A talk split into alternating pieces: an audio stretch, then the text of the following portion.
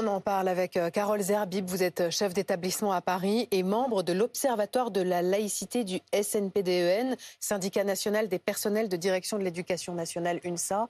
Merci d'être avec nous ce matin face à Véronique Fèvre, chef du service éducation de, BFM TV. Véronique Fèvre, à l'origine donc de cette enquête BFM TV que vous avez pu découvrir dès 6 heures ce matin sur le port de, de l'abaya, cette robe ample et longue, interdite à l'école en vertu d'une loi qui remonte à mars 2004. Et l'alerte avait déjà été donnée en septembre dernier par euh, un comité interministériel de, prévention de la délinquance et de la radicalisation. À l'époque, euh, ce comité évoquait une offensive islamiste menée sur Internet. Neuf mois plus tard, où en sont nos établissements scolaires? Euh, Vous allez voir que le phénomène ne baisse pas, particulièrement depuis le, début du printemps. On regarde l'enquête de Véronique Fèvre avec Stéphanie Zenati, Sonia Reynaud et Bérangère Cana et on en parle ensuite. Dans cet établissement lyonnais, pour certaines élèves, c'est devenu un rituel. Chaque jour, elles arrivent voilées devant les grilles du lycée. Mais au moment d'entrer, elles doivent enlever leur foulard. C'est la loi. En revanche, l'abaya, cette robe longue assimilée à un vêtement religieux traditionnel de l'islam, est tolérée. Sur 30, on doit être 16, euh, ouais, 16, 18. quoi? Sur 30 élèves. À porter des, des abayas, même des pas voilés. Hein. Une vingtaine, on est au moins. Il y a quelques profs qui nous regardent mal ou des trucs comme ça. Il y en a. Mais après, euh, Il n'y en a aucun qui a osé parler en fait. Des professeurs désarmés devant ces lycéennes.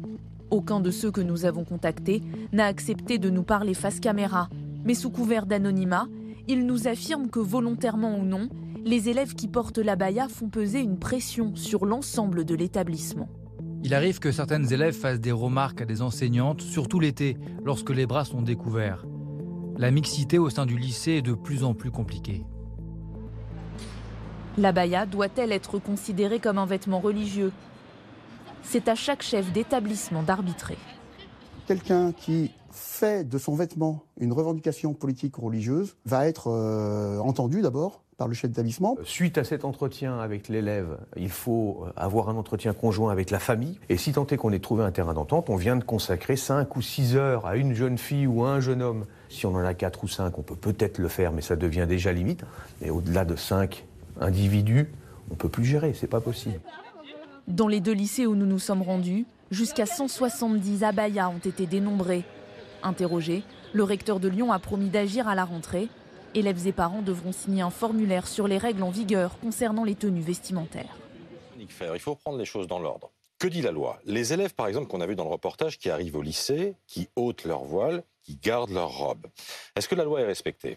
Non, la loi n'est pas respectée parce que euh, la loi euh, de 2004, elle est très claire, elle interdit les signes et les tenues qui manifestent ostensiblement une appartenance euh, religieuse. Je dirais que les termes de la circulaire qui a suivi cette loi sont encore plus clairs elle dit, cette circulaire, les signes et tenues qui sont interdits sont ceux dont le port conduit à se faire immédiatement reconnaître par son appartenance religieuse. Donc on peut lister tout ce qu'on veut. L'enjeu, c'est est-ce qu'on reconnaît l'appartenance religieuse lorsqu'on porte une telle tenue? La réalité, quand on est allé devant ces établissements, c'est qu'on a vu une, deux, peut-être trois euh, jeunes filles en abaya qui ne soient pas voilées à l'extérieur. Carole, est-ce que c'est à vous, chef d'établissement, de faire respecter la loi et de dire à un moment, ben non, mademoiselle, vous ne rentrez pas si vous notez pas votre voile, votre abaya Bien, tout à fait. C'est à nous, hein, en tant que fonctionnaires euh, d'État, de faire respecter la loi dans nos, dans nos établissements. Quand on a des élèves qui se présentent avec une tenue religieuse,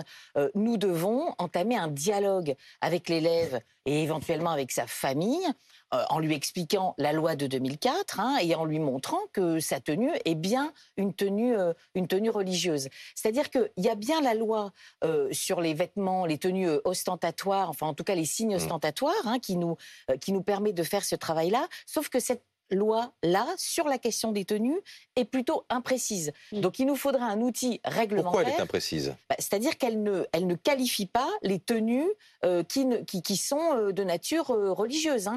Si elle dit bien que l'Akipa euh, la croix euh, sont des tenues euh, religieuses. Sur la question de l'abaya, il y a une, une circulaire du ministre au mois de septembre qui nous demande de déterminer si la tenue est religieuse ou non en fonction de la fréquence du port de la robe et du refus par l'élève de l'ôter Donc, ou non. si je vous comprends bien, il est plus facile de dire non à une élève ou à un élève qui porte une kippa ou une élève qui porte une croix qu'à une élève qui porte une abaya. C'est bien ça? Bah, tout à fait, c'est-à-dire que c'est nous qui devons arbitrer si la tenue est religieuse ou non. Et vous comprenez bien notre difficulté dans ce travail-là. Hum. Mais est-ce que Et- c'est pas une formidable hypocrisie? Parce que cette tenue, elle est religieuse, elle est portée par des jeunes filles musulmanes qui revendiquent leur, euh, leur religion. Euh, Je pense que quand on est face à une tenue, la question qu'on se pose, c'est est-ce que je peux identifier la religion de l'élève? Voilà. Euh, moi, je pense qu'une élève, quand une élève est en abaya, effectivement, on peut deviner la religion. Et, et- et- et on doit être garant, en fait, de- de- de- de- du respect de la laïcité euh, dans les établissements. D'où ce travail que nous devons faire. Mais la question que vous posez là, c'est la question du, du nombre, de la masse. Bah oui. Et voilà notre difficulté. Il y en a vraiment de plus en plus de jeunes filles qui portent l'abaya et qui se alors, présentent au lycée euh, oui, Oui, il y en a, et on l'a vu dans le reportage, il y a des établissements où il y en a vraiment beaucoup. Et quand il y en a beaucoup, eh bien notre travail de dialogue avec les élèves et avec les familles prend un temps euh, fou. Mais alors, pardon, est-ce que le verre n'est pas dans le fruit quand vous parlez de dialogue? Est-ce qu'à partir du moment où il y a un règlement, il y a une loi, il faut qu'elle soit respectée et il n'y a pas à en discuter? Alors, il y a, il y a aussi euh, euh, quelle est l'adhésion au, au- au projet euh, euh, républicain Mmh, oui. hein, sur, voilà, Quelle est l'adhésion des élèves? C'est ça que c'est une bonne idée de se faire signer une charte à la rentrée prochaine avec euh, les élèves pour dire bon ben voilà. Mais oui, la pourquoi c'est pas? Pourquoi pas? S'il y a une difficulté dans, dans- dans le respect de la loi, eh bien peut-être qu'en travaillant, parce qu'on a aussi un travail éducatif, on y croit à ce travail éducatif. hein. Ouais, il faut aussi peut-être un courage politique. Et Mathieu vous. évoquait tout à l'heure, enfin, il y a quand même de musique au sein du gouvernement. On a l'impression Oh, que on attends, se Mathieu. Sonia Baquès. Sonia Baquès qui a été très claire, hein, euh, secrétaire d'État chargée de la, citoyenneté. Voilà. Est-ce que les abayas sont des marqueurs religieux? Euh, Est-ce que quand on n'est pas de religion musulmane, on porte des abayas? La réponse est non. Et Madame Baquès parlait aussi de provocation. Hier, lorsque le ministre de l'Éducation euh, nationale, Papendiaï, voit les, recteurs, il est quand même moins clair que ça, Véronique Fèvre. Moins courageux. Ah, moi, j'ai plutôt l'impression qu'il évolue malgré tout, qu'il a eu des, des déclarations, euh, effectivement, dans la circulaire de novembre, qui privilégiait le dialogue. Et on voit bien que là, les dialogues, ils durent trop longtemps. Ça n'en finit, plus de dialoguer. Et le, euh, le dialogue vire à la négociation. Mais comment vous expliquez que. Papandiaï refuse, par exemple, euh, d'élaborer, d'établir une liste des vêtements religieux interdits à l'école? Alors, il y a aussi des spécialistes de la laïcité qui pensent qu'on ne s'en sortira pas euh, en établissant une liste parce que vous- dans, dans certains établissements, maintenant, on a aussi des gants. Donc, en fait, à chaque fois, Des on a des gants. C'est-à-dire que dans l'établissement euh, que vous voyez à l'image, un, un règlement intérieur a été publié euh, en mai, il a été voté. Et à l'intérieur de ce règlement, on a expliqué qu'il ne fallait pas porter de gants et il fallait se déganter euh, à- de- devant l'établissement. Donc en fait, l'imagination face, quand même, elle est, elle est assez importante. Et euh, si on s'en tient à l'explication, on doit pouvoir s'en sortir. Alors Papendia, lui, il a rappelé Il est quand même. ici, il a rappelé quand même que euh, la loi était claire, qu'il fallait l'appliquer et surtout qu'il fallait des dialogues courts. Parce que c'est sans doute l'erreur qui a été faite dans la circulaire de novembre. Parler de dialogue, euh, le, mettre, le mettre beaucoup en avant, ben, ça fait que ça prend un peu de temps. Oui, ça prend un et, peu de temps. et sans Et que doute trop. Euh, Pour qu'il y ait dialogue, envoie il faut qu'on poisson. faut qu'on soit de bonne foi, si j'ose dire, et sans mauvais jeu de mots. Or, il y a- on n'est pas forcément dans un dialogue, puisqu'il y a une offensive politique de l'islam radical de tester nos institutions sur la laïcité. Merci à tous les trois. On aurait aimé continuer parce qu'évidemment, c'est un débat qui n'est pas simple. Merci à tous les trois.